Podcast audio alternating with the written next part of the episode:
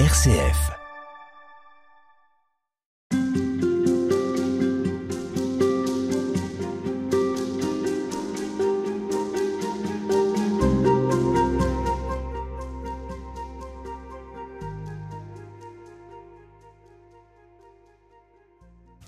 Frère Jean-Jacques Pérenès, je rappelle que vous êtes dominicain et directeur de l'école biblique et archéologique euh, ici à Jérusalem.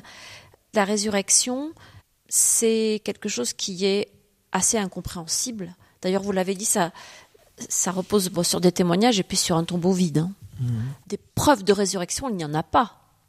Il y a des témoignages. C'est fiable? Écoutez, on ne peut que constater que ça a mis des hommes et des femmes en route. Hein, l'évangile déjà débouche sur les actes des apôtres et que tout d'un coup ce message se diffuse à une rapidité extraordinaire dans tout le Moyen-Orient et va aller euh, vers, l'Asie et plus tard vers l'Europe, etc. Donc il y a eu, quelque chose d'effectif. Ça a été parlant pour des gens. Donc ça, ça c'est indéniable. Mais il a fallu que Jésus passe par euh, la passion, par la souffrance, par la trahison, par l'humiliation. C'est ce qui est euh, célébré le vendredi saint à travers le monde entier lors de, de la liturgie, qui rappelle toute cette journée qui conduit à sa mort sur la croix. Oui, la liturgie du vendredi saint est très belle parce que on adore la croix, non pas parce que la mort en elle-même est belle ou parce que ce serait un idéal, mais parce que d'une certaine manière, sur la croix, Jésus porte avec lui ce qu'on appelle le péché du monde, c'est-à-dire la souffrance des hommes et leur, détresse et leur désespoir. Hein au cours de la liturgie du, vendredi saint, il y a toutes ces oraisons, ces grandes oraisons, où on fait mémoire de tous les, de lieux en souffrance du monde, toutes les personnes en, en recherche, etc. Euh, L'absurdité, le tragique de l'histoire est une énorme question. L'histoire est tragique et malheureusement, euh, nous qui croyions à la fin du XXe siècle, voilà, on avait fait des progrès, la science, la médecine, les Nations Unies, etc. Paf, nous voilà revenus dans la guerre, dans les pandémies, dans la course aux armements. Il y a quelque chose de tragique dans l'histoire, n'est-ce pas? Eh bien, euh, c'est ce tragique de l'histoire qui, d'une certaine manière, est assumé par Jésus euh, dans une passion qui, en effet, n'est pas une petite affaire. Hein, qui, ou, de certaine manière, tout est réuni. Tout est réuni, la souffrance physique, euh, la, la, détresse de ses proches, hein, sa mère, les femmes qui sont avec lui, et puis euh, la trahison de Judas, et puis la, la, la bêtise de la foule, l'humiliation, la couronne d'épines, la souffrance physique, la souffrance morale. Euh, mon Dieu, pourquoi m'as-tu abandonné? Enfin, vous voyez, il y a quelque chose d'extrêmement réaliste. C'est une espèce de condensé finalement. C'est un condensé. Des souffrances. Voilà. Et c'est très important justement que l'on n'aille pas vers la résurrection, vers l'affirmation de la résurrection, en ayant fait l'économie de, de, ce moment tragique et, et en n'ayant pas eu le courage de mesurer à quel point c'est dramatique. Et c'est donc de temps en temps, il faut nous remettre le nez dedans, dans cette souffrance du monde, dans cette souffrance des hommes. Parfois la vie s'en charge, hein, d'ailleurs. Oh, la vie s'en charge. Et mais ce que j'aime bien euh, souligner que le vendredi saint est prolongé par le samedi saint, où d'une certaine manière, c'est le jour de où on ne comprend plus rien. Il est mort, ok. Et puis après, qu'est-ce qui se passe? Apparemment, il se passe rien, n'est-ce pas? Il y a une espèce de, silence. J'ai évoqué hier, je crois, les, moines d'Algérie, euh, que j'aime beaucoup.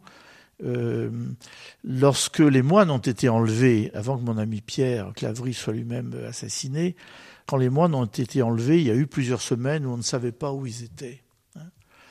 Et euh, Monseigneur Desfarges, un des évêques d'Algérie, qui était très proche des moines, avait fait une très très belle homélie sur justement le, le, samedi saint. Nous sommes dans le samedi saint.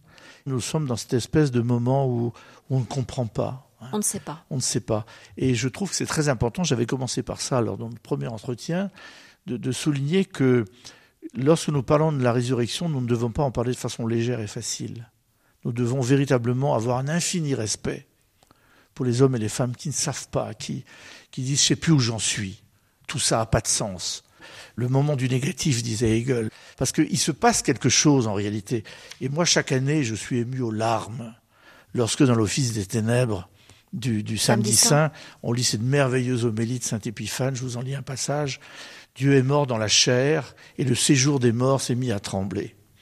C'est le premier homme qu'il va chercher, comme la brebis perdue. Il veut aussi visiter ceux qui demeurent dans les ténèbres et dans l'ombre de la mort. Je te l'ordonne, éveille-toi, ô toi qui dors. Je ne t'ai pas créé pour que tu demeures captif du séjour des morts. Relève-toi d'entre les morts. Moi, je suis la vie des morts. Lève-toi, œuvre de mes mains. Une tendresse là-dedans.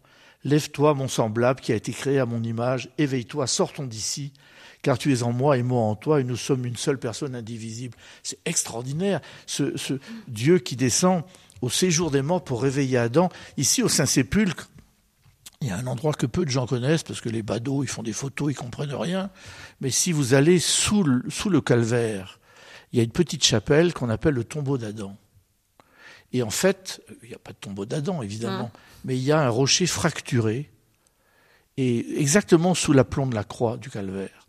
Et, la tradition ukrainienne dit qu'en effet, que l'Écriture, que lorsque le Christ est mort, la terre s'est mise à trembler, s'est fracturée, etc. Et il y a là comme le symbole, de la manière, de ce, de ce Jésus qui, dans sa mort, va au, fond des enfers. Et alors après, il y a la, symbolique extraordinaire des représentants de la résurrection. C'est-à-dire? Ben, Je pense par exemple à toute l'iconographie, surtout orientale, Saint-Sauveur Inkora à Istanbul, où il y a une espèce de puissance de jaillissement, n'est-ce pas? Il sort là, il bouscule tout, tout vole en éclats.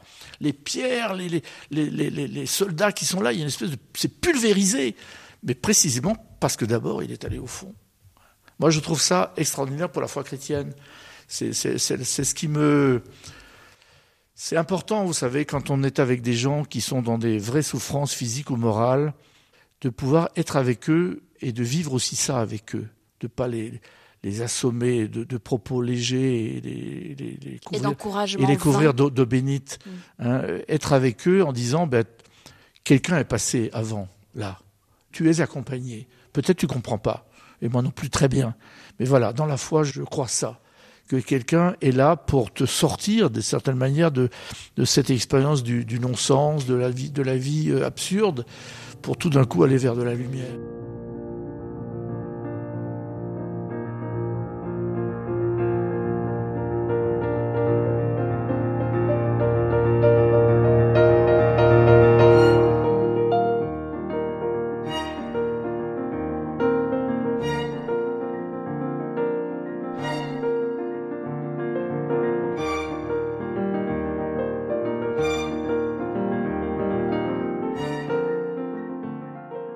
Aucun endroit, euh, le plus euh, profond soit-il, où Dieu ne, ne, vienne nous rejoindre Je pense que c'est ça le sens du samedi saint, c'est justement le, le, fait qu'il y ait cette journée vide, sans liturgie, sans...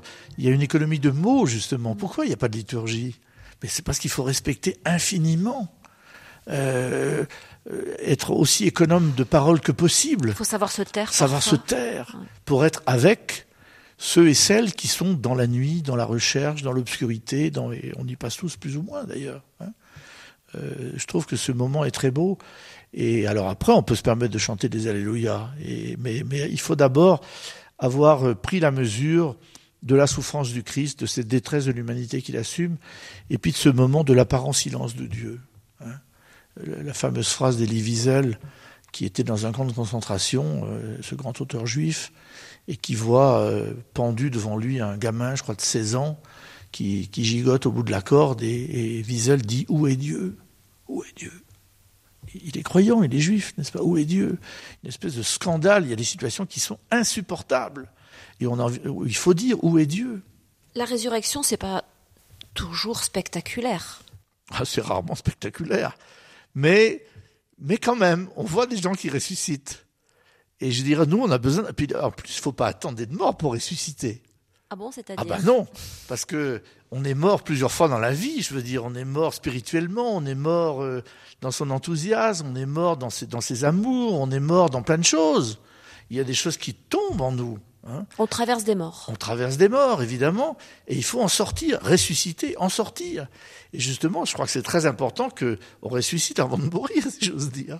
C'est-à-dire que avoir la pêche, c'est-à-dire que que cette foi au Christ ressuscité soit une sorte de, de, de, de petite lumière qu'on porte avec soi. Avec euh, ici au Saint-Sépulcre, il y a le miracle du feu sacré chez les orthodoxes, et, tous les gens sont là à, à la porte du Saint-Sépulcre avec des bougies et ils attrapent cette lumière, ils se la communiquent et ils partent et ils vont la porter dans, en Russie, en Ukraine, en Roumanie, euh, dans les églises en Grèce, comme si, euh, voilà, ce, ce, ce, mystère-là du, du feu propage. se propage, devait se propager. Donc je crois que c'est très important qu'il ne faut pas attendre de mourir pour ressusciter. Il faut commencer maintenant euh, par, par la foi que le Christ nous donne, par l'assurance de la vie qu'il nous donne, d'être déjà des hommes et des femmes qui, euh, qui sortons de, de, la détresse, du désespoir et qui aidons les autres à, faire de même. Et pourtant, ce n'est pas une garantie. Ce n'est pas la garantie de ne plus souffrir la foi. Non, mais ça fait partie de la vie, ça fait partie de l'humanité, précisément parce que nous sommes humains, nous sommes euh, vulnérables. Le dernier mot, celui de, donc de l'espérance, c'est que nous sommes faits pour être vivants, même si nous savons que nous mourrons. Oui, les, chrétiens orientaux disent il, est ressuscité, il est vraiment ressuscité. Messir kam had kam, n'est-ce pas? Il y a une sorte de, d'insistance dans la, dans la salutation qu'on se fait ici à Pâques, hein, euh, d'affirmation que c'est vraiment une certitude. C'est-à-dire c'est voilà, c'est le fondement de notre foi. Si si c'est pas vrai, tout, tout ça c'est des histoires. Hein.